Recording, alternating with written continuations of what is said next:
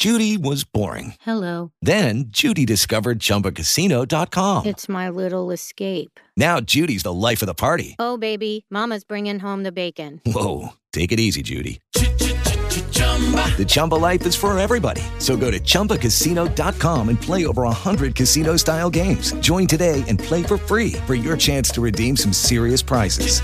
chumba ChumbaCasino.com. No purchase necessary. Void where prohibited by law. 18 plus terms and conditions apply. See website for details.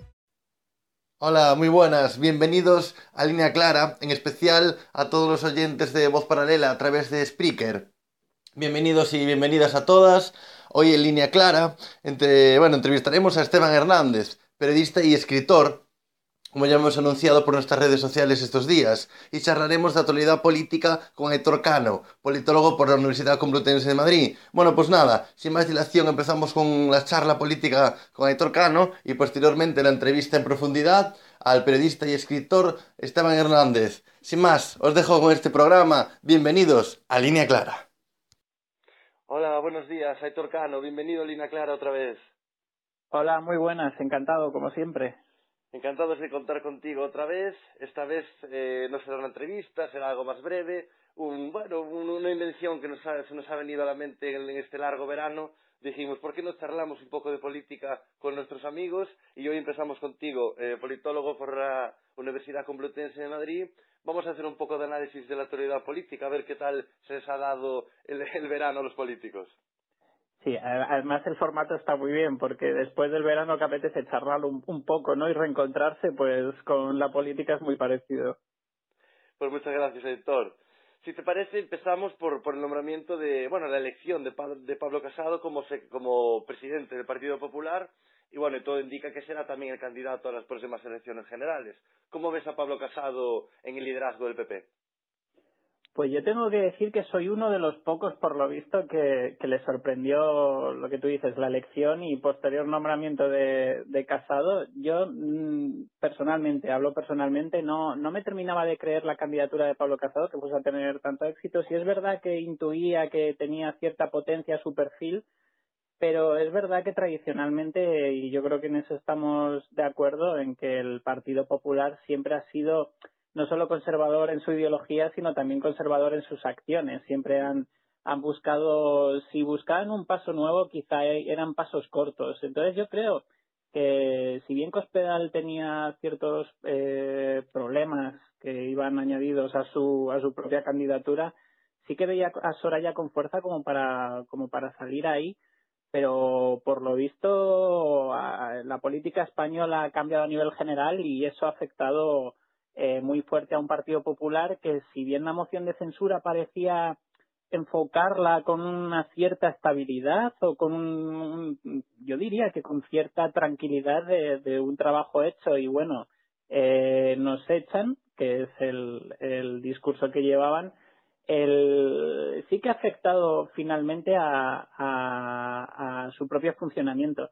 Eh, yo creo que les ha afectado muchísimo, sobre todo la, lo que estamos haciendo prácticamente todos, el paralelismo con Ciudadanos y la figura de Albert Rivera, pero el, el, el escenario en, Pablo Casado, en sí. cuanto a estética, digamos que es, es prácticamente una fotocopia. Un chico joven, de mediana edad, eh, bueno, pues su formación, eh, muy duro con el secesionismo en Cataluña, eh, duro con, bueno, con, con la inmigración, eh, y bueno, con, con un tono, digamos, más agresivo que, bueno, que el conservadurismo español de, digamos, de la última escuela de, de Rajoy y Soraya, que era un poco el continuismo de Rajoy. Parece que vamos a un PP eh, que vuelve hacia atrás a- en el sentido del tono y la agresividad, eh, se parece más a Aznar que, que a Rajoy, Pablo Casado. Sí, de hecho, es que no sé si recuerdas la última vez que hablábamos, estábamos hablando con el, con el panorama que había en Cataluña precisamente y cómo Ciudadanos eh, había polarizado su discurso, digamos que hacer, ha- lo hizo muchísimo más duro, se posicionó aprovechando que el Partido Popular estaba en una posición más, más endeble también porque estaba en gobierno, Ciudadanos recrudeció muchísimo el discurso, eh, enfocó precisamente esa exigencia que existía dentro de, de la derecha española de decir, oye, eh, nos queremos ver representados por alguien, por un discurso muchísimo más duro al, al secesionismo catalán. Y yo creo que precisamente eh, el haber eh, prosperado esa moción de censura les quita precisamente eh, sin Rajoy ya eh, pueden quitarse, digamos, ciertas ataduras y quizá la representación en Casado vuelve a representar en su persona y lo pudimos ver en las mismas en la misma campaña que hizo dentro del Partido Popular de un discurso muchísimo más duro, más conservador, más más clásico de la derecha española que quizá es el que se estaba yendo hacia, hacia Ciudadanos y que yo creo que han, han pretendido ver en la figura de Casado precisamente esa derecha que sociológicamente yo creo que a día de hoy es la, es la que está dominando. Sí, eh, cuando parecía que, hablabas antes de que parecía que Ciudadanos estaba en la, ola que crece y el PP parecía que se venía abajo, que se hundía, que Rajoy se apartaba, que Soraya no era capaz de, de, ganar la, elección interna a Pablo Casado, ahora parece que es, es, posible, se comenta que se, bueno, que se retire de la vida política, como ya ha hecho Rajoy, se habla de que Hospital también se pueda apartar de la vida política, y Pablo Casado, que parecía un líder menor a, a, nivel interno en el Partido Popular, pues ha conseguido ponerse al frente de este Partido Conservador, en un primer momento se especuló con si eh, quería dar un giro hacia, hacia el, discurso más efectista, más duro con la inmigración, eh, estilo Trump o, estilo eh, derecha eh, de extrema, eh, extrema derecha europea o populista, pero parece que poco a poco vuelve a, al PP clásico, como apuntaba Sector, y, y, parece que vuelve a, bueno, al ala conservadora y a intentar aunar en torno así a toda la derecha española, echando creo que, que intenta echar a, a, la derecha a Ciudadanos y, y, y bueno, y, y, él apuntaba, si no me equivoco, en una entrevista hace un mes, que uno de sus objetivos era eh, que, que, España volviera a ser un país bipartidista. ¿Lo, lo está consiguiendo? Eh, yo creo que sí, pero más que nada no es ya solo que lo pueda llegar a conseguir o no lo pueda llegar a conseguir, sino digamos que es, eh, obviamente yo creo que es el objetivo a corto plazo, más que a medio plazo diría que le surge que sea a corto plazo, eh, en el panorama nacional. Eh, hay que tener en cuenta que precisamente se vieron muy amenazados y les, ha, les hizo bastante daño en términos parlamentarios la existencia de Ciudadanos porque les recortó cierto nicho mm. que a la hora de negociar, bueno, sí, Ciudadanos es un apoyo, pero no les han dejado, digamos, tener la, la libertad, no les dejaban tener la libertad que podían tener de, de como venían teniendo antes de, de este multipartidismo que surgió en las penúltimas y las últimas elecciones.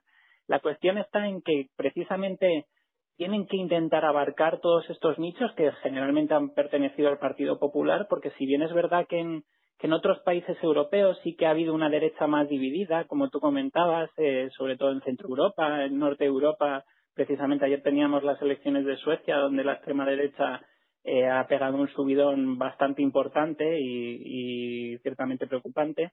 Eh, es verdad que en España, digamos que el ámbito ideológico de centro y, derecha estaba muy cogido por el Partido Popular. Entonces yo creo que la reorientación que tienen que realizar para adquirir otra vez ese nicho de voto no es el mismo que tenían antes. Ahora tienen a un Ciudadanos que se había hecho con esa, esa, ese discurso, digamos, que, que sí que se echaba en falta al Partido Popular y yo creo que precisamente la elección de Pablo Casado permite lo que tú mismo has comentado, el, el ir eh, por el discurso que se le exigía al Partido Popular y que hizo mucha gente a mirar a, al partido de Albert Rivera y, demás eh, compañeros de Ciudadanos y, de, la misma manera mantener sus estructuras eh, conservadoras tradicionales y volver a optar por fagocitar, digamos, lo que viene siendo la derecha española. Hmm. Ahora yo creo que, lo que sí que se nota en el PP es que desde mi punto de vista, no sé si lo compartes conmigo, el PP ha perdido capacidad de influencia y de marcar la agenda mediática. Algo que Rajoy y lo que llamaban el arriolismo, que ahora parece que se va a apartar el PP, Pedro Arriola, ¿no? el, sociólogo, sí. eh, parece que está perdiendo esa capacidad de, de, marcar la agenda en España el PP y, y y el que no los que no parecen perderla es el, bueno, los partidos independentistas catalanes. Parece que siguen marcando el pulso de la actualidad política y parece que estamos metidos en un bucle y, no caben más temas que, el secesionismo, catalán, que no deja de, castigar a Podemos a la izquierda, eh, a, a, bueno, un gobierno muy débil de Pedro Sánchez y, y, esa gran disputa que se está dando entre Ciudadanos y PP por ver quién es capaz de, de abanderar la respuesta al independentismo en Cataluña. Sí, es que eh, ciertamente ahora mismo el tablero político es muy dispar, porque si bien tenemos un, un nuevo sistema prácticamente, por llamarlo de alguna manera, lo que comentábamos antes, de que veníamos de una especie de bipartidismo bastante sólido, digamos, muy estable, ahora se vive una, mm, no del todo, pero se vive como una especie de polaridad parlamentaria muy dividida en la que, en la que exige eh, cierta, mm, cierta negociación o ciertos eh, contactos con otros partidos políticos para sacar políticas de gobierno, sobre todo ahora que está Pedro Sánchez y necesita precisamente el hablar con otros partidos políticos, que han hecho que precisamente esa, mm, ¿cómo llamarlo? No solo estabilidad, sino una especie de sacar, eh, digamos, cualquier tipo de política muchísimo más convulsa. Si a eso le añadimos el tablero catalán, que ahora mismo, pues ya sabemos cómo está, cada vez eh, muchísimo más polarizado, es algo que no se ha atacado, diga- digamos, de, de forma directa, ni por uno ni por otro lado. Eh, es una negociación continua desde una base ya muy convulsa. En un gobierno del Partido Popular no se, no se supo frenar, no se negoció, no, no se llegaron a ningún acuerdo. No, ninguna solución, ninguna alternativa, Sí. ninguna salida. Ahora parece que Fue- Sánchez fue- apuesta sí. por, por, la, por la senda de Zapatero del diálogo, de momento infructuoso, y, y, y Podemos parece estar cada día más y más arrinconado a la izquierda. Sí, lo que es verdad es que precisamente eh, esa política que ha tenido, eh, que viene del realismo político clásico para el Partido Popular, que es de no negociación, digamos, nosotros tenemos nuestra postura, si tú vas a salirte de lo, de lo legal o del marco legal del país, pues eh, no, no vamos a hablar directamente, eso lo que ha hecho es polarizar el, eh, a, a- iba a llamar los bandos, no me termina de convencer, pero bueno, yo creo que se entiende. Sí. Eh, se, ha se ha polarizado muchísimo el discurso. Sí, Eh, el entrar ahora mismo. Ha sacado rédito de esos ciudadanos y, y no el PP. Es Sí. curioso. Sí, sí, es que lo más curioso te iba a comentar que es que Sí. precisamente eso ha castigado muchísimo al Partido Popular desde Cataluña a también al ámbito nacional general y ha revi- re- revitalizado a Ciudadanos. Está por ver ahora después del verano, porque claro, los políticos también se han ido de verano, que tienen también sus vacaciones, como es normal. Aquí nos, hemos, Y- nos hemos ido todas las vacaciones. Hasta, hasta Claro, Ferreras. aquí- hasta claro, Ferreras claro. se fue de vacaciones. Claro, a Ferreras solo le faltaría hacer también especiales de donde está cada político. pero, pero bueno, una vez vuelvan, también hay que ver eh, por dónde enfoca ahora Pedro Sánchez, porque si bien es cierto que ya ha establecido negociaciones o se ha podido acercar con, con Torra, ha habido los primeros contactos, yo creo que es ahora de verdad donde se van a poner eh, más empeño en ciertas políticas. Vamos a ver por dónde van a encauzar Ciudadanos y vamos a ver cuál es la apuesta del Partido Popular para intentar revertir esa situación que yo creo que a día de hoy ni está cerca de solucionarse ni ellos tienen un primer paso sólido como para como para volver a captar a su propia audiencia, podemos decir. Sí, sí. Eh, eh, hablamos, si te parece, un poco de, de los primeros 100 días de, de Pedro Sánchez al frente de- del gobierno, de, la nación, al frente de, bueno, de, de- del partido de gobierno, que es ahora el PSOE, con 84 diputados, con el apoyo de Unidos Podemos, y, Mm. y bueno, del PNV, de Esquerra Republicana, del PDCAT, y, y bueno, y los votos también de, de Bildu. Eh, de momento, poco, poco ha logrado sacar adelante. Es cierto que tiene es una gran debilidad parlamentaria, que, que bueno, la polarización en Cataluña no le ayuda, pero tampoco está siendo capaz de, de, de, llevar a cabo ese gran cambio que parecía anunciar, ¿no? Eh, Más allá de, de un decreto ley aprobando la sanidad universal, con la que parece que estamos, pues creo que estamos de acuerdo, y parece que sí que va encaminado a esa izquierda, pero una izquierda que tiene que ver a lo mejor con aspectos culturales o éticos, pero no tanto materiales, ni que tienen que ver co- con, la vida diaria de la gente en cuanto al precio de productos de primera necesidad, que parece que se pone ese debate encima de la mesa, del IVA a productos de primera necesidad, o parece bajar impuestos autónomos, pero de momento pocas medidas eh, que tengan que ver con lo material y mucho con, lo, con, lo e- con la ética, estética, no sé qué opinas de todo. Sí, yo creo que el, el digamos, eh, que fructificase la moción de censura hacia el gobierno de Mariano Rajoy cuando apareció en escena el PSOE de Pedro Sánchez, eh, creo que eso ayudó a oxigenar la, ¿cómo decirlo?, la mentalidad de la izquierda española, o por lo menos se notó cierta eh, tranquilidad de ver que entraba un gobierno socialista o que desaparecía de la misma manera, desaparecía el Partido Popular. Yo creo que precisamente a corto plazo es por lo que ha, ha apostado el gobierno de Pedro Sánchez, es esa especie de, de aprovechar esa relajación que ha surgido, digamos, en el ámbito sociológico respecto a un gobierno que no fuese el del Partido Popular, sobre todo a nivel social, en el que sí que se notaba cierta cierta angustia. Yo sí que yo sí que podría podría situar en la en la mentalidad de la izquierda española sobre todo como un gobierno del Partido Popular que de verdad les estaban quitando o se identificaba eh, la pérdida de derechos, Mm. sobre todo a nivel social y demás. Eh, que entrase el Partido Socialista yo creo que fue un, un balón de oxígeno precisamente para esa izquierda. Ojo, no hablo de que precisamente se hayan tomado medidas que hayan ayudado a oxigenar, solo hablo de lo que significaba, digamos, La el concepto de un nuevo la gobierno. De, de Rajoy, claro. Entonces, yo creo que aprovechando esa entrada de gobierno, Mm. ese balón de oxígeno que suponía una nueva entrada de gobierno y desaparición, de, desaparición del anterior, han intentado realizar una serie de, de políticas, sobre todo que tienen que ver con el ámbito de la comunicación o, o para propagar ese, ese espíritu de mayor estabilidad, un gobierno más, más laxo, entre comillas, eh, respecto a estas medidas.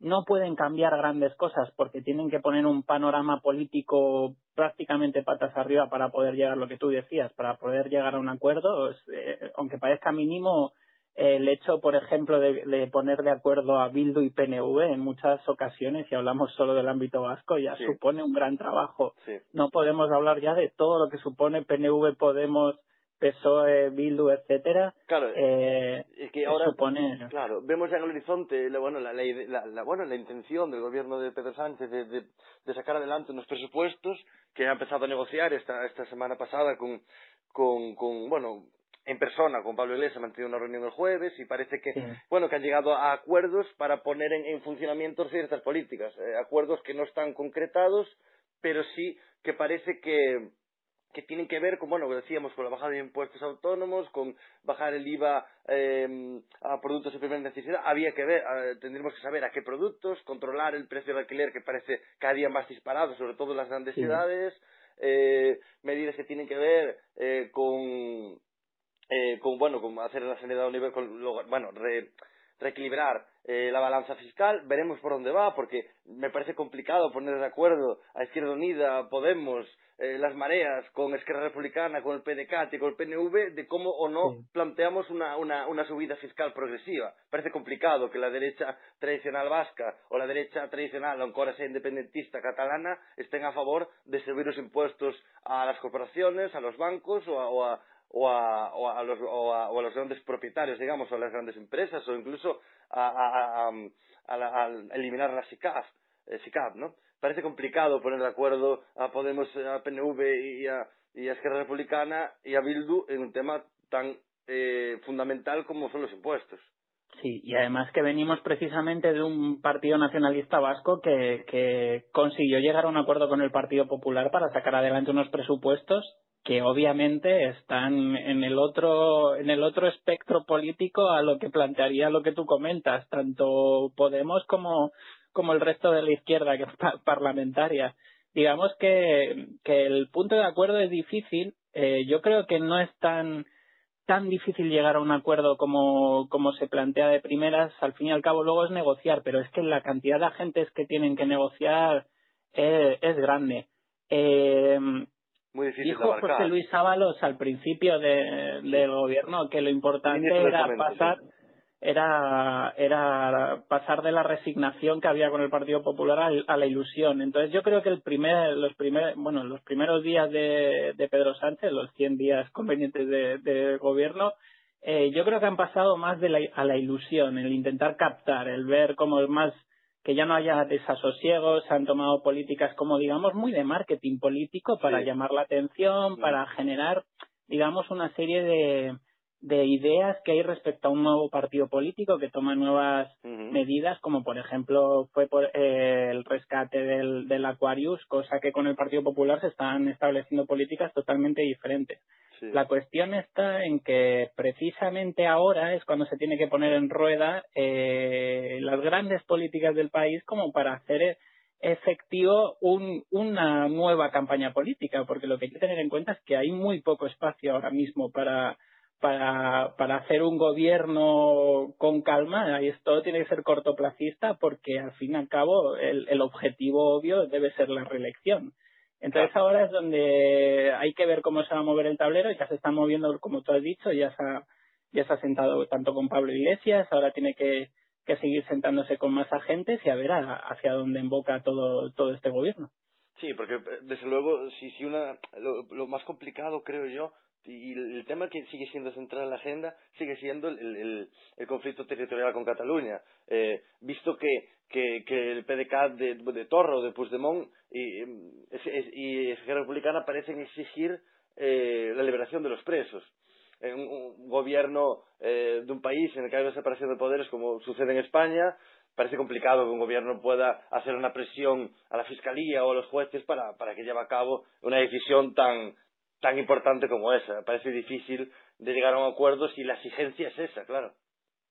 Sí, sí, eh, al fin y al cabo, pues lo que hablábamos, cada, cada agente político va a intentar exigir, digamos, en el, en el momento o en el estado en el que esté. Pues si bien el PNV había eh, elaborado unos, unos presupuestos que le beneficiaban cuantiosamente con, para, como para pactar con el Partido Popular, pues ahora mismo el estado en el que está Cataluña es el de un, una comunidad que intentó hacer un referéndum para la autodeterminación y están ahora mismo en una convulsión política muy grande y que, y que tienen que desembocar por algún lado.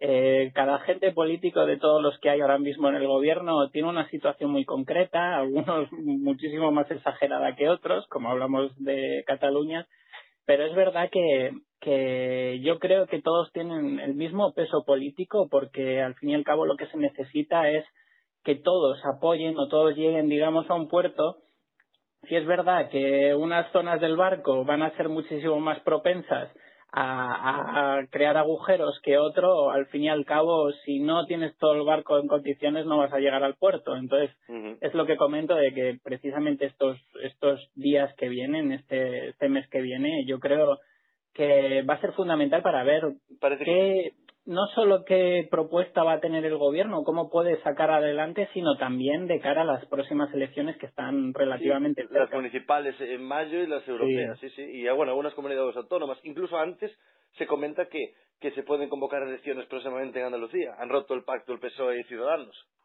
Pues, pues imagínate, y es otro gran escenario. Y otro gran escenario que, por cierto, una de las pequeñas crisis que ha habido ya ha puesto, digamos, al propio Partido Socialista, digamos, en, en contradicción interna, donde Susana Díaz, por lo, de, lo del el sindicato de, de, de mujeres de la prostitución, eh, toda la crisis que ha habido ya puso de manifiesto que había parte del Partido Socialista que no lo comprendía, tuvo que dimitir eh, la secretaria que lo realizó.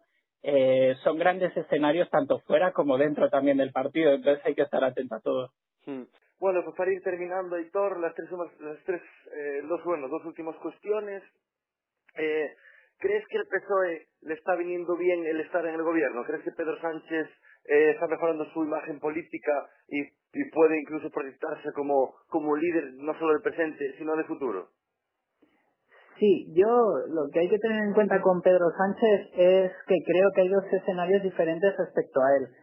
Eh, hay que tener en cuenta que si nos comentan en, su primera aparición como candidato para la presidencia del gobierno, que después iba a terminar siendo presidente, en, líneas generales yo creo que no nos lo habíamos creído muchos, pero es que ha tenido un cambio de, de percepción en la, en la sociedad bastante grande. Si bien al principio no había una percepción con Pedro eh, Sánchez tan, tan buena como actualmente, yo creo que es precisamente por eso cómo ha superado esa moción de censura, eh, cómo ha conseguido llegar al gobierno con, con Mariano Rajoy, también las propias elecciones dentro del Partido Socialista, donde se utilizó, digamos, esas propias elecciones como para hacer un lavado de imagen, no solo del partido, sino también de su persona.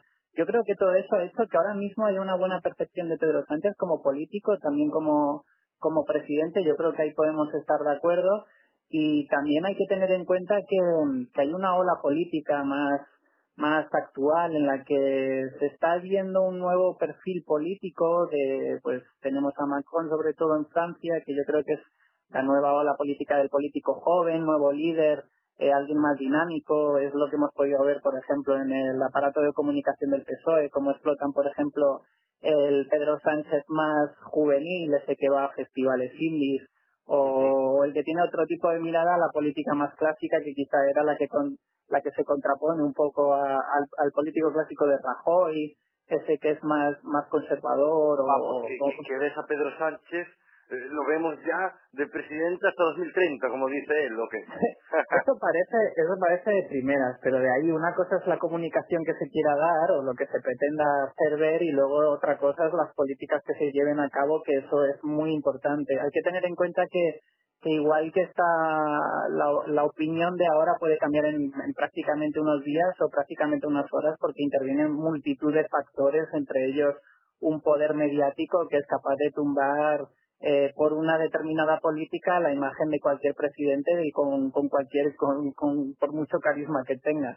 Entonces es verdad que creo que Pedro Sánchez en ese aspecto depende muchísimo de cómo se mueva ahora mismo, tal como está todo el, el panorama nacional e incluso internacional. Según se mueva él, eh, yo creo que le va a influir mucho también a su propia imagen. Si todo cambia rapidísimo, si no, si nos trasladamos, como decíamos anteriormente, si es que, o sea, ¿quién imaginaba hace un mes o dos que Pedro Sánchez sería el presidente? Parecía que Rajoy seguiría hasta final de la legislatura. Un amigo mío me decía, Rajoy eh, va a irse cuando quiera él. Y, de repente todo cambió, eh, echaron a Rajoy de la Moncloa, entró el Partido Socialista apoyado por Podemos y los, indepen- y los independentistas, que parecía imposible. Eh, Ciudadanos, que parecía que estaba proyectado a ver Rivera como presidente, no deja de caer en las encuestas. Todo cambia de un día para otro. Eh, No, hace y- y- dos meses Soraya Sánchez de Santa, Sáenz de Santa María, poco menos que pareciera próxima presidente del gobierno, y ha comunicado que, que deja la política. Te iba a comentar exactamente eso, de, de solo hay que ir a otros partidos para ver en qué rapidez puede cambiar la imagen de cualquier tipo de político, porque Soraya, por ejemplo, en el lado conservador siempre ha sido el ejemplo perfecto, podríamos decir, de una política muy eficiente. Siempre se la ha tenido como una, una gran política eficiente, conservadora de derechas, eh, y por lo tanto, eh, como hemos comentado anteriormente, incluso favorita, como para llegar a, a ser la primera mujer líder del Partido Popular.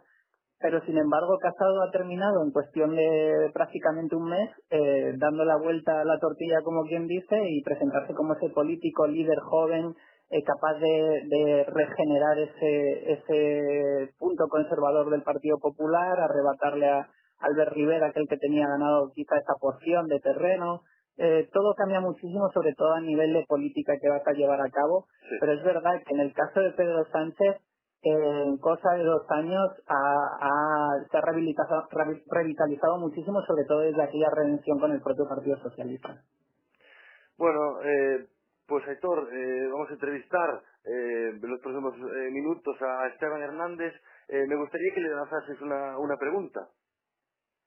Sí, yo de Esteban Hernández eh, siempre me ha llamado la atención muchísimo que, que dice que la izquierda eh, siempre está preguntándose como cómo eh, establecer ciertas políticas o soluciones al, al sistema que tiene en contra. Y él dice que, que no hay que preguntarse qué políticas hay que hacer una vez se llega ahí, sino saber eh, y conocer el sistema para ir a por él. En realidad, dice que el sistema de verdad tiene las soluciones, pero que si la izquierda no comprende lo que es el sistema, jamás, jamás podrá llegar ahí.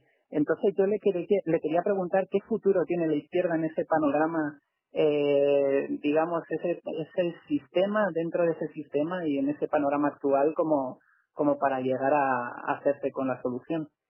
Pues así se la trasladaremos, Aitor. No quiero despedirme sin preguntarte en el minuto y hora en el que vivimos, en esta agenda política tan marcada por, por Twitter y, y por los 140 caracteres y por el minuto y resultado.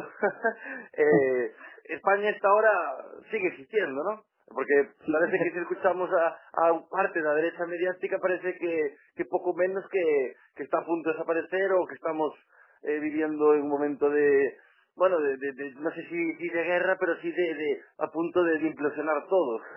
yo, no te cómo diría, ves. yo te diría que oficialmente que tengamos, eh, porque llevamos hablando ahora mismo un rato, oficialmente yo creo que sigue existiendo. Yo no, no- tengo constancia de, de- de lo contrario, pero yo voy, a mirar que tener a ver si, no sé. Sí. Igual. Cantabria se ha independizado o algo, no sé. Hay que tener en cuenta que tan pronto eh, Carmena proclama una, en una rueda de prensa que va a continuar, salvo alguna mm, levedad como mm, saber qué forma jurídica va a tener en las próximas elecciones. Eh, Soraya, lo que tú has dicho, que, que abandona la política activa. Estamos ahora mismo en minuto y resultado que en cualquier momento gritan gol y nos dicen lo que tú dices, que, que en un giro de los acontecimientos no solo en Cataluña siguen como siguen, sino que a lo mejor Cantabria ha decidido tener algún tipo de autodeterminación. Increíble, es totalmente increíble. Estamos eh, en un momento político apasionante, pero a veces eh, difícil de creer lo que sucede. A veces hay que Sí. puede cambiar de cadena porque esto no puede estar bien. Dices tú, no, sí, sí, sí, sí, está pasando. pues lo, Sí, lo sí, seguiremos contando aquí, Aitor, y esperemos eh, contar contigo pronto. Muchas gracias por estar con nosotros. A mí me, me encanta que esté con nosotros una voz autorizada, a- a- análisis político puro y duro, eh, desde, desde Euskadi, eh, politólogo por la Universidad Complutense de Madrid. Un abrazo muy fuerte, Aitor. Muchas gracias por estar con nosotros. Un abrazo muy grande a vosotros y encantado como siempre de participar, me lo, me lo paso muy bien. Muchas gracias. Un saludo, Aitor Cano. Gracias. Gracias, Agur. Esteban Hernández, bienvenido a Línea Clara. Muchas gracias por invitarme. Eres escritor, has eh, publicado obras como Los límites del deseo, Instrucciones del uso del capitalismo del siglo XXI, Nosotros o el caos y El fin de la clase media. Eres periodista en elconfidencial.com y tienes un blog eh, que se llama Postpolítica. Y hoy precisamente vamos a hablar de política, de la actualidad política. Si te parece, empezamos eh, hablando del Partido Popular y de bueno de, la elección de Pablo Casado como su, su máximo líder, como el presidente del Partido Popular. ¿Qué te parece la gestión de Casado en sus primeros días al frente del PP? El PP tenía una papeleta complicada después de salir del gobierno y ha tratado de solventarla desde, mi perspectiva, am, siguiendo la línea que le sirvió a Mariano Rajoy para al menos no perder demasiado espacio am, cuando Zapatero llegó al poder. Normalmente los partidos en España cuando, cuando entran en el gobierno tardan bastante en marcharse, ¿no? Si uno mira desde los González hasta ahora, los periodos de permanencia han sido bastante largos y siempre ha habido algún acontecimiento, una crisis, am, los atentados, eh, etcétera, ¿no? Que han forzado la salida, ¿no? De- digamos que por sí mismos, ¿no? Una vez que se instalan en el poder y esto se reproduce también a nivel económico, es complicado sacarlos de allí. Y, y cuando el PP salió con Zapatero, tuvo una, ah, una oposición, hizo una oposición muy dura, con eh, mucha presencia en la calle, activó bastante a lo que fue la derecha religiosa, eh, fue la época de la revisión digital terrestre también, con muchísimos eh, programas ¿no? favorables a, a esas posiciones más conservadoras. Y la elección de Pablo Casado creo que tiene que ver también con eso, ¿no? Con eh, cerrar filas, eh, tratar de que no se le vayan votos por la derecha, de recuperar parte de esa derecha que, sí se había marchado, como la, la religiosa, y de alguna manera concentrar fuerzas en un momento complicado cuando además pues, tiene eh, un competidor, un neto como Ciudadanos también, ¿no? Aparte de Vox.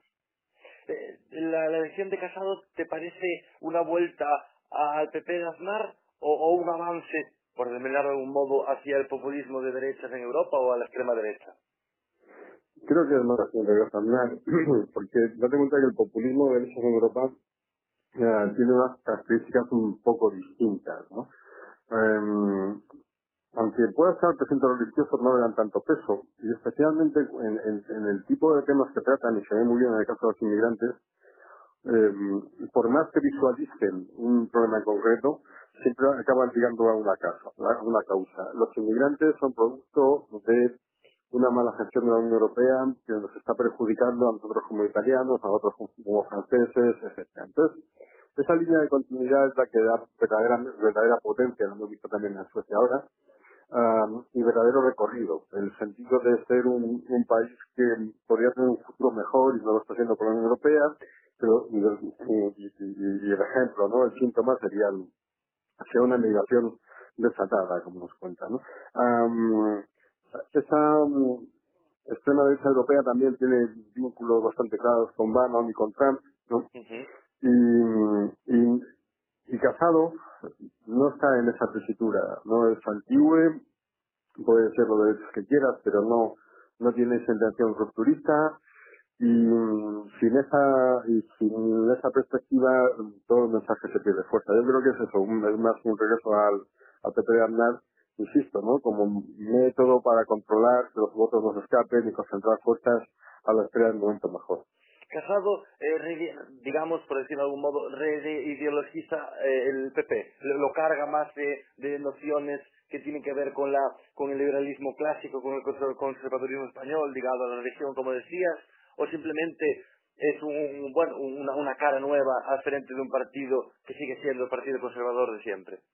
Lo que reideologiza el PP es el hecho de haber sido la oposición. Cuando los partidos están gobernando, uh, suelen querer mostrar un perfil mucho más técnico, mucho más de gestión, que pueden matizar con elementos culturales, eh, pero que um, fundamentalmente lo que la idea de nos transmiten es eh, estamos haciendo lo correcto para que para encajar con las normas de Europa y para intentar que la economía vaya bien y que la convivencia vaya bien. Cuando sales de ahí, obviamente ese mensaje ya no lo puedes mantener y entonces sí regresas a, digamos, a posturas más fuertes o más ideologizadas, pero insisto, como, como maniobra electoral, cuando uno mm, hace el recorrido en verso y va a la oposición al poder, entonces rápidamente como todas, todas aquellas medidas que pudieran ser ¿no? más peso ideológico eh, se aparcan rápidamente. Le ocurrió a, le ocurrió al PP cuando decía que iban a bajar los impuestos, realmente no lo bajaron, o cuando prometían cosas a, la derecha religiosa que no pudieron cumplir, y le está ocurriendo también a ahora cuando hablaba del impuesto a la banca y, ¿no? y, y demás. Eh, para terminar con, con el tema de, de, de, Casado y PP y hablar un poco de, de Ciudadanos, eh, antes de terminar eh, con Casado, ¿te parece que, que Casado eh, bueno, en una entrevista recientemente, apuntaba que uno de sus principales objetivos al frente del PP sería eh, que España volviese a ser un, un, país donde hubiese dos grandes partidos, PP y PSOE, y, y, partidos mucho más pequeños, o sea, que la competición no fuese a cuatro, sino a dos. ¿Crees que está encaminándose a lograr ese objetivo? Bueno, vamos a verlo. Mm, por dos motivos, ¿no? Porque es verdad que, mm, que ahora podemos pensar, por ejemplo, en la izquierda, que, que eso tiene pinta de que sea así, de que el PSOE tenga un recorrido mayor que Podemos, y que a lo mejor el PP recupera peso y, y, y Ciudadanos no lo gana, o desde luego no llega a las cotas que parecía tener hace tres, cuatro meses. ¿no? Eh, es verdad también que todos estos anuncios, eh, todas estas visiones de futuro en, España son bueno, en España y en Europa, ¿no? Pero en España especialmente son difíciles de mantener en el tiempo porque eh, hace 100 días o hace 110 días nadie pensaba que iba a estar eso en el gobierno y todos y todos pensábamos que el ciudadano se iba a tener recorrido, ¿no? Entonces, digo que con esas salvedades entiendo que, que la intención de los partidos viejos será será consolidando el bipartidismo de los nuevos permanecer y ser fuerzas que cuentan. Pero yo creo que junto con eso tenemos que analizar un poco el contexto europeo y, y, en Europa lo que estamos viendo es que eh, los partidos tradicionales están siendo um, canalizados por uno de ellos y bueno lo puedes ver en, en Alemania por ejemplo como el partido de Merkel um, está consiguiendo que los votos al Partido Socialista para gobernar en coalición eh, sean mucho menores, la desaparición en Francia de los dos partidos principales del juego político en las últimas elecciones, la llegada de, de, del Movimiento Cinco Estrellas y de Salvini en, en Italia. De alguna manera lo que nos marca eso es cómo los partidos, digamos, en ecosistema, sean de izquierdas o de derechas, um, entran en competición y al final es uno de ellos el que domina y, la, y, y el partido de oposición grande pasa a ser, digamos, el extrasistémico, ¿no? Sea la, la extrema derecha o, o, en algún momento determinado la izquierda, ¿no? Y um, este intento de bipartidismo lo veo, lo veo complicado en España a medio plazo, quizá pueda funcionar en próximas elecciones, a medio plazo lo veo, lo veo complicado.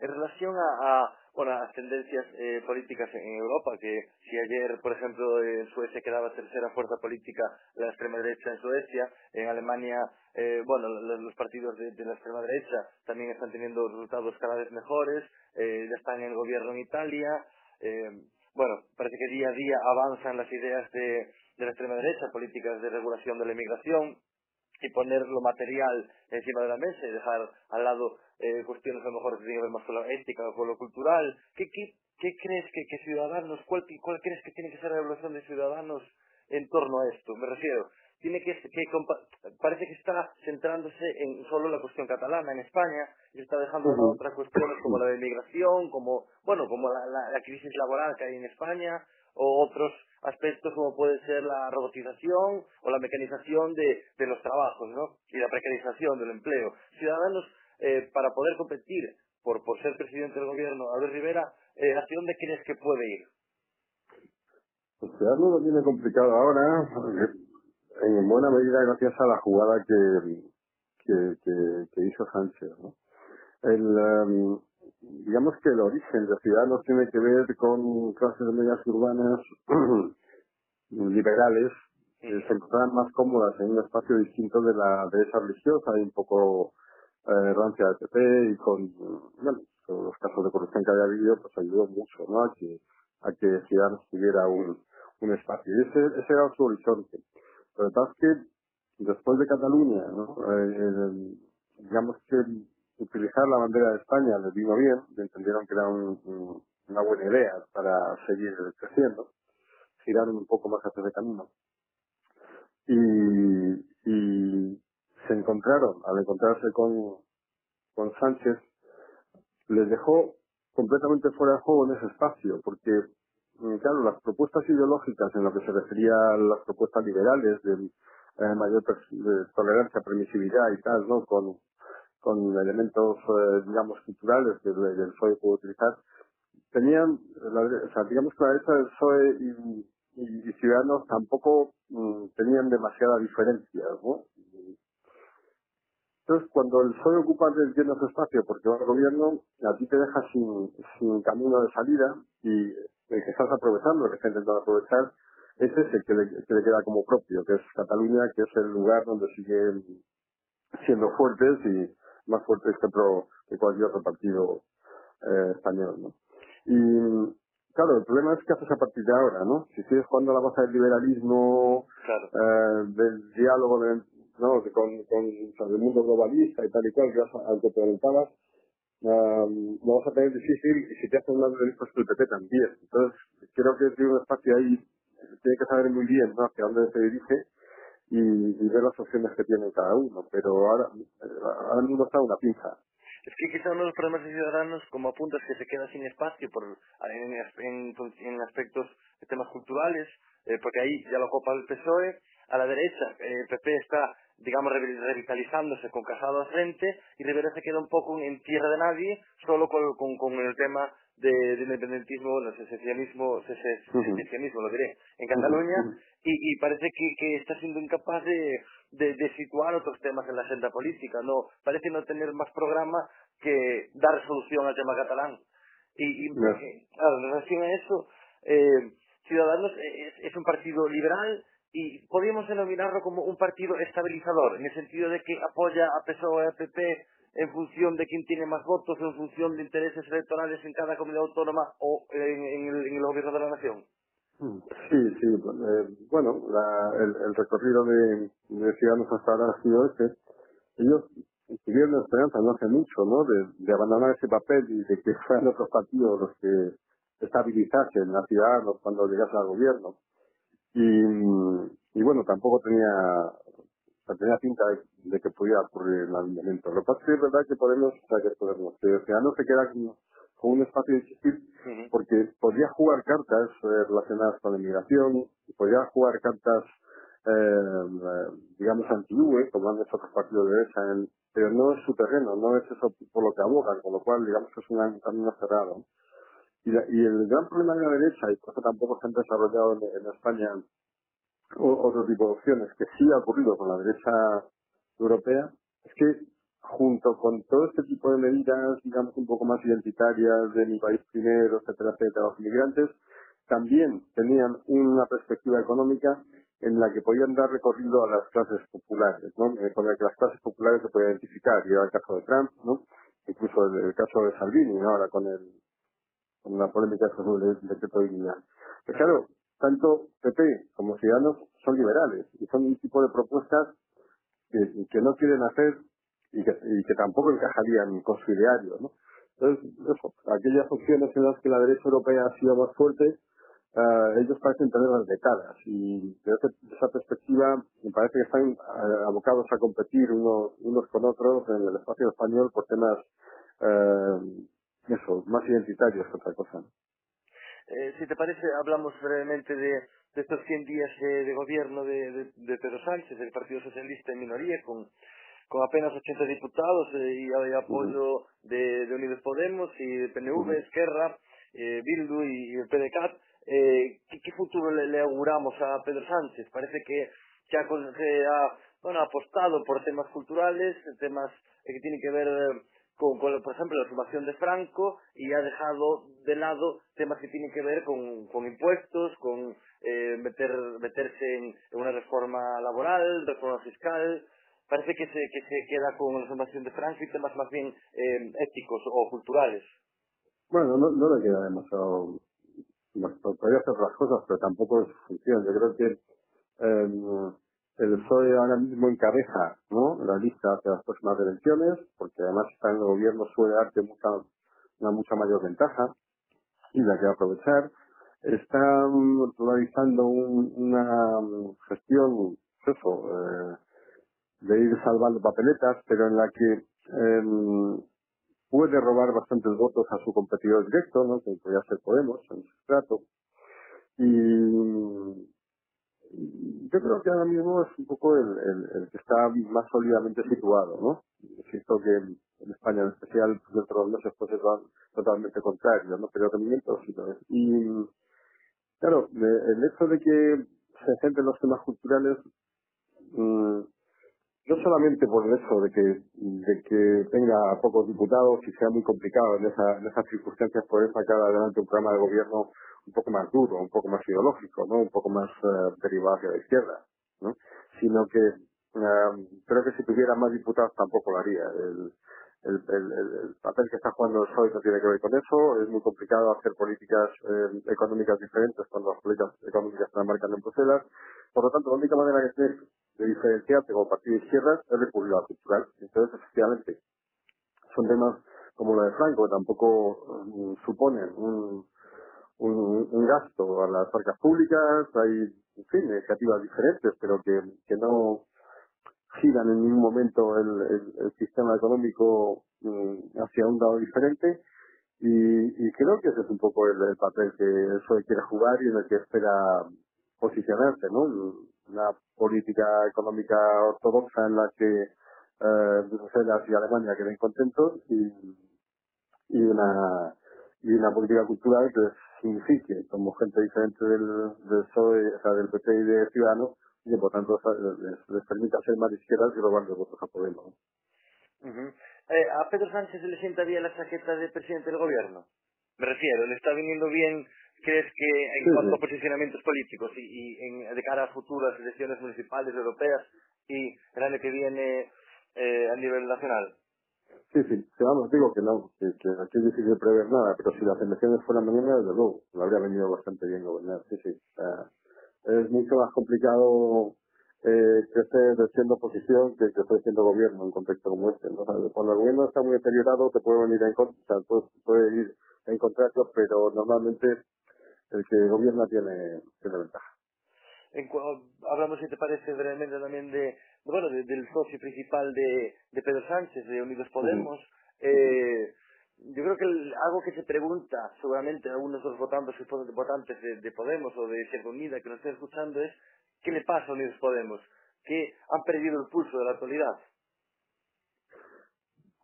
Sí, pero era, eh, era complicado que no perdiese, eh, empezando por una estructura muy frágil en la que había distintos grupos políticos eh, formando parte del, núcleo, ¿no? Los capitalistas, los regionistas, además estaban las confluencias, en fin, sea, era, tenía que moverse un equilibrio muy precario, ¿no? Que se ha resuelto con un liderazgo eh, más o menos fuerte de, de iglesias, donde los rivales cada vez tienen menos peso, pero también eh, claro, se han juntado dos cosas, ¿no? Una posición claramente tacticista de, de Pablo Iglesias desde el principio, donde ha ido dando saltos ideológicos de uno a otro sin conviniera y sin una perspectiva muy clara y un mensaje muy claro, tratando un poco de aferrarse al, a, las olas institucionales, ¿no? Para, para no perder compa, pero obviamente cuando haces eso cada vez pierdes más, ¿no?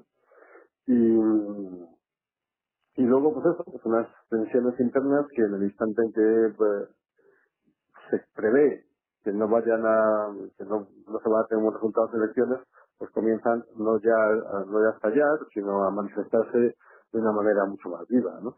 Con lo cual, pues, eh, era complicado, ¿no? Que, que, que Podemos eh, fuera un partido sólido, salvo que, ¿no?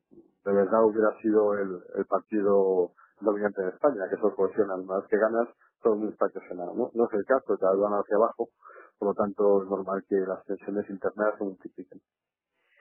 Eh, hace unos meses entrevistamos en este mismo programa al profesor de la Universidad de Santiago de Compostela, eh, al profesor Bastos, y apuntaba a que su opinión, eh, la crisis de Podemos, eh, el momento de Podemos, él entendía que ya había pasado y que parecía difícil que volviese, entendía porque el, el, el, tema clave, el eje clave, hoy ya no era arriba abajo o izquierda derecha, sino que era constitucionalismo, constitucionalismo contra el riesgo de ruptura de España, contra el secesionismo o el independentismo, y que en ese eje Podemos eh, lo tenía muy complicado. No sé si compartes su opinión. No, yo creo, yo creo que lo tiene difícil, pero por otro motivo, ¿no? Seguramente en ese instante concreto uh, la actualidad está marcada, ¿no? Por ese eje y, bueno, y, se va a ir repitiendo, ¿no? Y, y en ese eje Podemos es un partido bastante débil porque un instante de gran polarización, ¿no? Cataluña y el resto de España optó por una vía intermedia que podía tener su valor, pero que además de saberla vender bien o mal, eh, era la posición más fácil en ese, en ese momento, ¿no? Y bueno, pues efectivamente eso, eso lo perjudicó, pero yo creo que eh, eh, si uno amplía la mirada y ve también el, mapa europeo, desde luego que hay un, hay dos ejes importantes, el de arriba abajo sigue, sigue sirviendo, fundamentalmente el de el del globalismo no contra el contra el nacionalismo, ¿no? el de eh, la mirada pro UE, pro global, eh, de mercados abiertos, de tolerancia con las minorías, etcétera, ¿no? Y la mirada más cerrada de defensa de lo nuestro, en un momento de escasez eh, eh, aboguemos por los nacionales, eh, salgamos adelante, que hemos sido un país grande, eh, protejamos a nuestros trabajadores, etcétera, etcétera. Y esos, esos dos ejes son los que están viviéndose en Europa. ¿no? Y en España, en España uh, creo que el elemento nacionalista catalán, ¿no? siendo importante, uh, no es el, o sea, no es, no es tan decisivo ¿no? como parece por el número de horas eh, que, que dedicamos al asunto. A, tu entender, eh, eh, a nivel europeo, apuntas a que el eje clave es eh, proteccionismo, bueno, proteccionismo, digamos nacionalismo eh, versus uh -huh. globalismo, ¿no? Eh, uh -huh. Culturalismo versus, versus nacionalismo. En España, ¿cuál, es enti ¿cuál entiendes que es el eje clave? Si crees que sigue siendo el eje tradicional izquierda-derecha.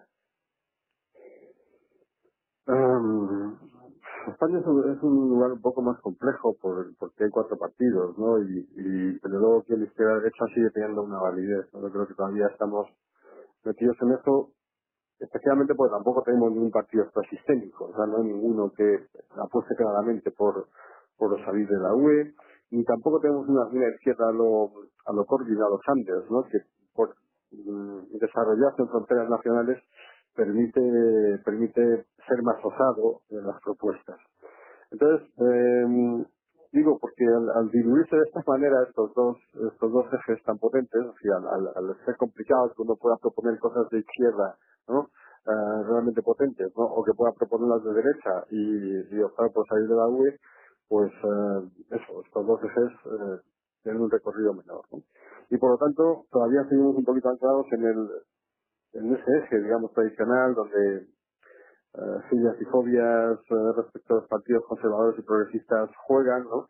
Y donde, de alguna manera, pues el, el el identificar a, al PP, ¿no? Tal como fascista, franquista, ¿no? Identificar a Podemos como eh, pro Venezuela, pro Maduro y tal y cual, sigue teniendo un valor.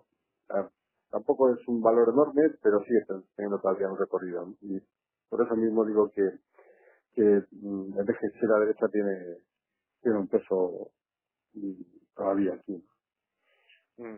Y con respecto a, al tema que, que hacemos referencia ahora mismo, a bueno, la crisis de la Unión Europea, ¿crees, ¿crees que este, esta, esta, estos mejores, mejores de resultados, este, este nuevo eje nacionalismo contra globalismo, Unión Europea contra nacionalismo, crees que es el eje clave y que puede ser el final de la Unión Europea? Bueno, yo creo que es un eje clave y, creo que cuando vamos a ver en el en las siguientes elecciones europeas donde los nacionalistas, los eh, antiglobalistas, no van a tener un, recorrido importante en, diferentes países y van a tener un grupo bastante sólido en el Parlamento Europeo. ¿no? Y, creo que va a marcar la agenda en, los próximos años. Y creo además que este, que este bloque que sí pretende romper la UE, ¿no? no solamente es un no solamente es un elemento eh, continental, sino que es una es una intención que, que trasciende los límites de, Europa. El primero que debilitar o acabar con la UE es Trump, porque eh, y lo hemos visto en el Brexit, el, el, tener una Unión Europea, la Unión Europea es competidora comercial de Estados Unidos. Sí. Eh, geopolíticamente tampoco les está muy útil ya, o sea, no tenemos a, la Unión Soviética a las puertas como antaño, y el gran enemigo es China. Y entonces eh, Estados Unidos está concentrado en la guerra contra China. Y mm, en ese entorno, el hecho de tener un socio tan fuerte como la UE, que por lo tanto exige ventajas, determinadas ventajas, y comercialmente te puede hacer daño, o puede conseguir que ganes menos de lo que esperas, es un problema para Trump. Eh, puesto que si Estados Unidos negociara individualmente con cada país, ¿no? con Francia, con España, con Alemania, ¿no? claro, la capacidad de negociación sería mucho menor por, por nuestra parte, ¿no? ellos tendrían una, una, capacidad de negociación mucho mayor, le interesa a la Unión Europea más débil para que le plante menos caras. Insisto que esto ha sido el Brexit, ¿no? el hecho de que el Reino Unido eh, establezca lazos más directos con, con Estados Unidos, cuando Trump la, la última visita que hizo al Reino Unido, eh, lo primero que avisó es eh, cuidado con lo que hacéis con la Unión Europea el, el, tratado de salida, porque eso va a dificultar o no el que tengamos un buen tratado con, con Estados Unidos. ¿no? y bueno, pues hay muchos países ¿no? que empiezan a pensar, o mucha parte de los países que empiezan a pensar así. ¿no? Eh, y bueno, desde esa perspectiva, a Trump le interesa, ¿no?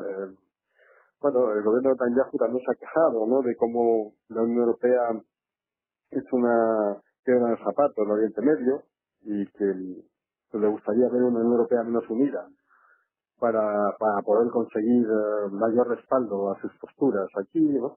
En fin, eh, a, Rusia tampoco le interesa demasiado tener una, una gran potencia ¿no? En sus fronteras, como he visto en el caso de Ucrania. Sí, hay muchos intereses internacionales ¿no? que verían bien un debilitamiento o una desaparición de la UE. Y estos movimientos mm, nacionalistas, ¿no? de esa nacionalista en Europa, coinciden ¿no? con todos estos movimientos exteriores eh, que están empujando en esa dirección. ¿Qué, papel crees que, juega la, Unión Europea en el mundo, si es que juega alguno? Ahora apuntabas a diferentes intereses comerciales, a, al Brexit, a bueno países como Rusia, que evidentemente les interesa el, debilitamiento como actor político de la Unión Europea. Eh, por ejemplo, en la crisis de la inmigración o en, o en políticas que tienen que ver con fiscales o de, o de regulación de la inmigración, ¿qué papel está jugando la Unión Europea? Bueno, decía, entrevisté no hace mucho a Josep Piqué, ¿no? Y me, decía que, el, chascarrillo, ¿no? De esa cuenta fuera de Europa es que la Unión Europea se divide entre, entre dos tipos de países, los pequeños y los que todavía no saben que son pequeños, ¿no? Eh, en Moscú pueden hablar de Estados Unidos o de China, pero mencionan poco a la UE, ¿no? Porque no, no la consideran una actor internacional relevante. ¿no? son digamos que el tipo de potencias con, con las que tenemos que competir no, no tiene mucha consideración, pues es señal de que de que Europa tiene menos peso de que debería, ¿no? Bueno, y en gran parte porque Europa también, o sea, la UE es, eh, es un entorno muy poco cohesionado, no solo en lo económico, sino eh, porque cada país trata de buscar sus intereses y a veces esos intereses privados van en detrimento de los intereses de conjunto. ¿no? Bueno, eh, en, ese en ese contexto mm, no somos una potencia menor, pero tampoco pintamos gran cosa, ¿no? A la hora de establecer, como tú decías, ¿no? regulaciones interiores, ¿no? o tomar una política clara frente a la inmigración, podemos la típica de la UE, ¿no? Hay dificultad para llegar a, a medidas generales. Es obvio que mm, eh, la política de inmigración no puede limitarse a los países donde los eh, inmigrantes desembarcan y tendrían, ¿no? tener un, que tener un, recorrido y una planificación mucho mayor en, en toda la UE. Es evidente que eh, a empresas como Google, Uber, Facebook, mm, Amazon, ¿no?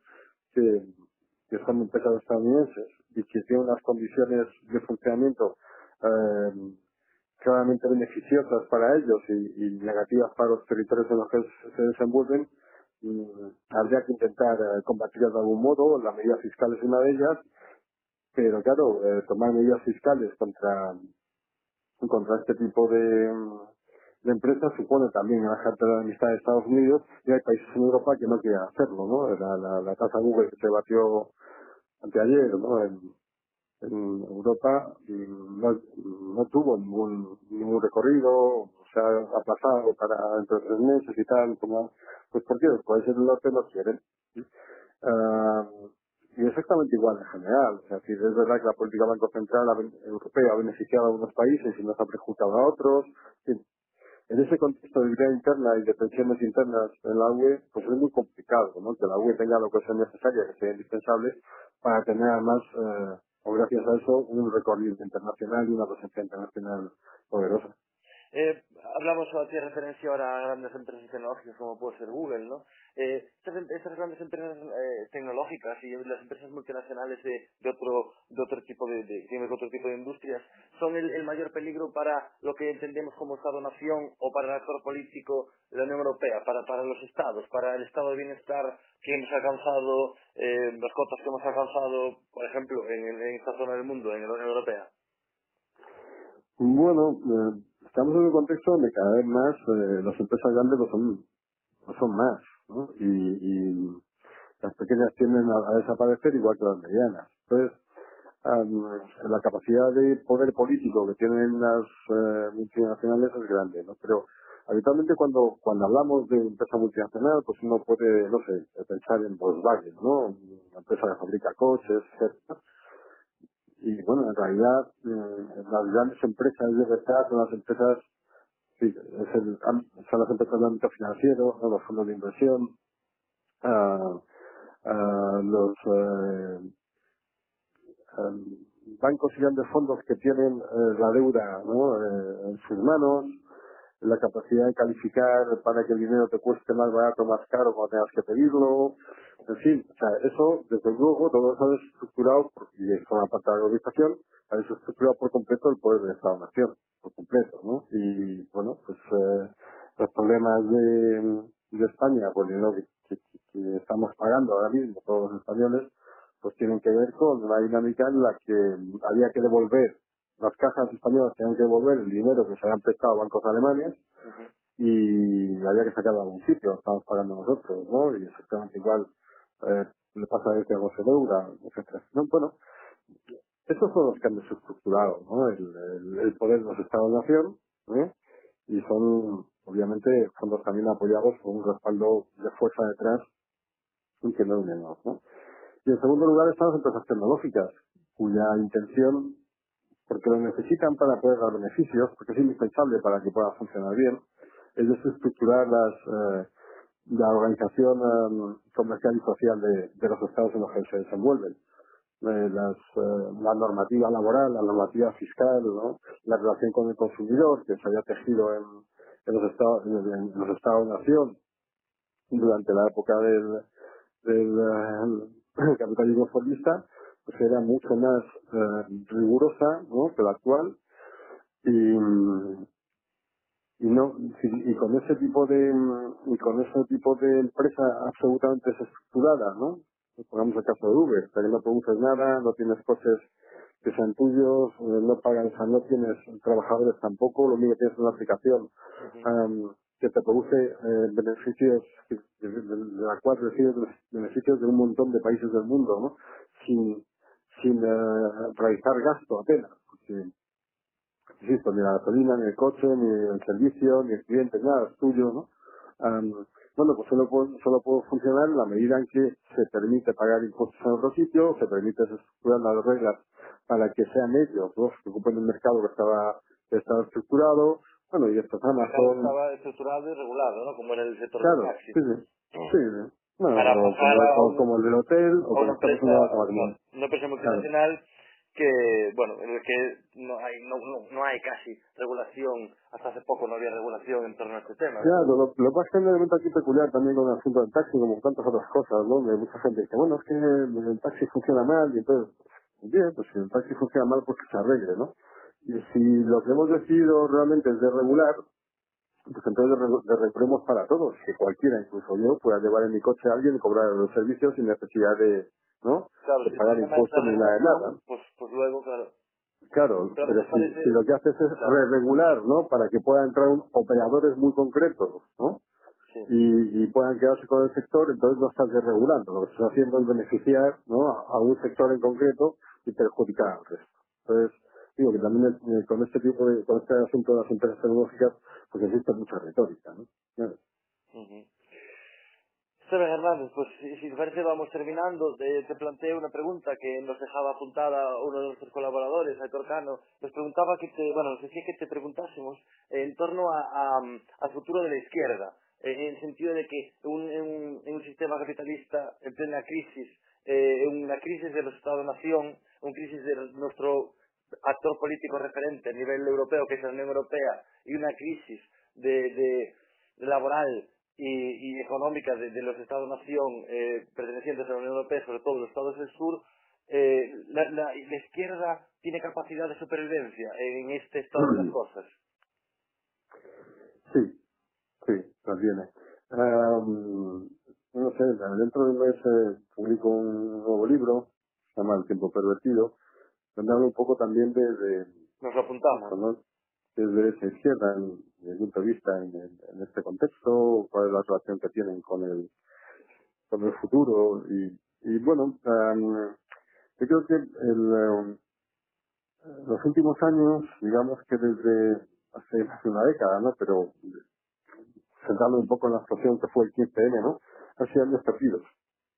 O sea, toda esa esperanza que se ha puesto en, en Podemos, ¿no? Que, que, mm, ha sido un poco eh, generar falsas ilusiones frente a una opción que, apenas tenía posibilidades por su por su escasa conexión ¿no? con, con la población y su y su, y su dificultad para, para mantener eh, el impulso que había ganado un, instante, ¿no? que era además muy previsible, dada la perspectiva que tenía. Bueno, pues creo que hemos perdido un, un- tiempo importante, ¿no? Y, y bueno, estamos en un momento, de- desde luego, de cambios geopolíticos, estamos en un momento de cambios económicos, la izquierda necesaria va a tener, va a tener eh, cabida, desde luego, pero también existe, creo, una una capacidad para pensar de otra manera, para eh, identificar, ¿no? cuáles son los puntos reales en los que en los que se puede eh, ser fuerte y tener una, una presencia social importante, donde eh, cuáles son los asuntos éticos más importantes y más relevantes, cuál es la posición estratégica que se ocupa en la relación de fuerza social, en fin, hay que hacer eh, muchas preguntas y contestarlas para tener una, una exitosa. Y, y toda esta polémica entre lo cultural y lo material, creo que al final lo que hace es enredarnos en, en viejas cuitas de los partidos de la vieja izquierda. Y bueno, pues lo vimos, sé yo, cuando, cuando el PC se peleaba con los trotskistas. Y lo que estamos viendo ahora es, de- es una especie, es una revisión de, de aquel tipo de, de, de- de- la izquierda, ¿no? Sí, sí. Entonces, bueno, por eso te digo que eh, Podemos cuando llegó lo que hizo, mm, que tuvo un, no sé, un arranque muy brillante, donde se posicionó socialmente, vino de la nada, etcétera, etcétera, y una vez que llega arriba lo que hace es recoger, ¿no? Los viejos marcos en los que ya están moviéndose y creer que esos marcos realmente iban a funcionar en, en esta época. ¿No es así? Ah, y cuando eh, Podemos comienza a derrumbarse por ¿no?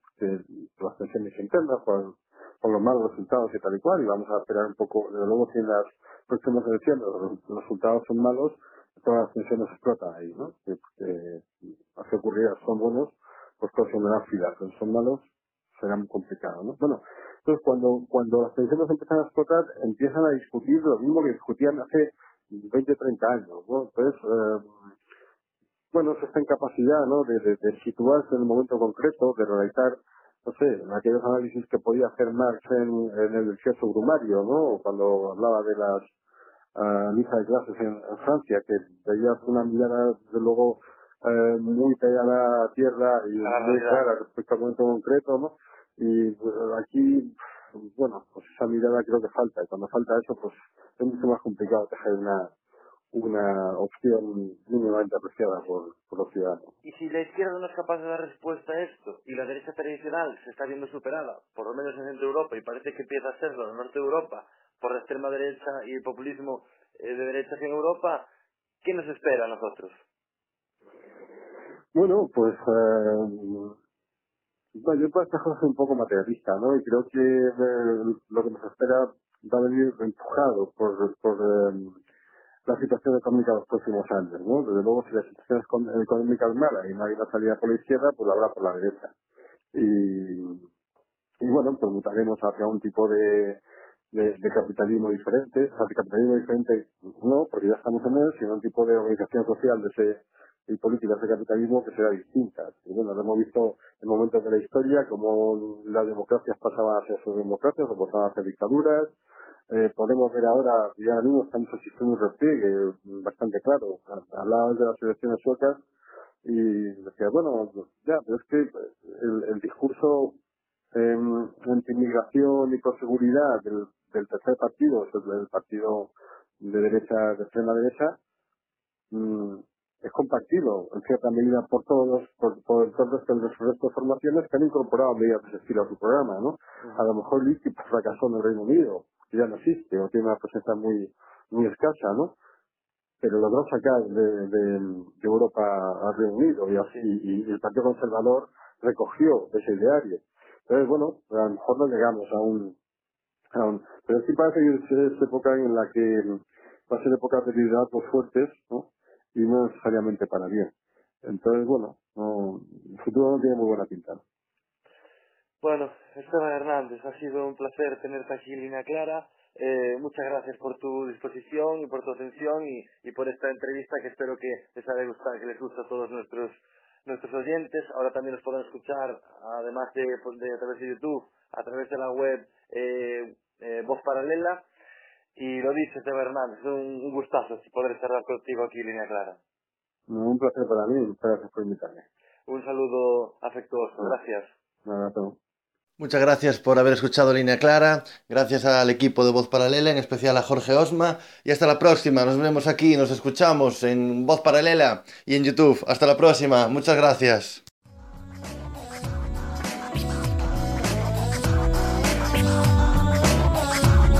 Y recuerda que servir a los demás es la meta más grande. Otros se sirven a ellos mismos y a la meta llegarán más tarde, un poquito más tarde. Ya más crecidito, recordando en el olvido, despertando con sus sueños, retorciendo su destino. Intenta comprender lo que de niño le dijeron: que no hay ningún valor salvo el valor del dinero. Pero vio que la utopía no era una idea vacía, es lo que nos intentan por dejarlo para otro día. Y que tan imposible era, siempre visto desde fuera lo que consiguió cuando rompió con sus fronteras. Si partes de la base donde existe la ilusión, persigue las corrientes que te aporten emoción. A veces todo es lío y confusión en un rincón. Recuerda que hay salida con ideas y acción. Hay caminos no escondidos con fuentes para beber. Desafían los destinos destinados a perder. Ahora en mis pasos hay sentido. Me empieza a convencer que nada estaba escrito y que querer es poder. Cae del tiempo que encoge los motivos. Impedimento solo cuando estás dormido. Pero ¿dónde, dónde comenzar si hay tanto donde errar? Hay que andar con humildad y no pensar solamente en lo perfecto. Pues es el gran defecto de quien dicte lo correcto. Y ser más noble, abierto a cada opinión. Y exprimir ese carisma cuando grite tu interior. Voy sintiéndome fuerte. Hoy camino de frente. ¿Quién agarra su suerte? Ve que su mundo crece. Voy sintiéndome fuerte. Hey